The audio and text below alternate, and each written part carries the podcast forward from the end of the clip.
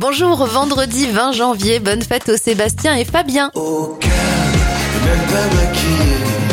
Les anniversaires de stars, Benjamin Biolay à 50 ans, 90 pour l'acteur Gérard Hernandez et Omar Sy à 45 ans.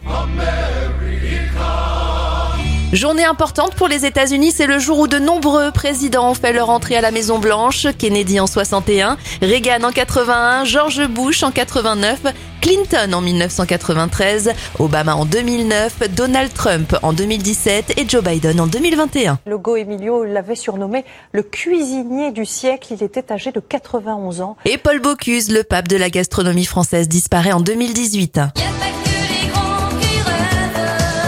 Referme avec un dernier anniversaire, celui de la chanteuse Mélodie. Elle a 46 ans aujourd'hui.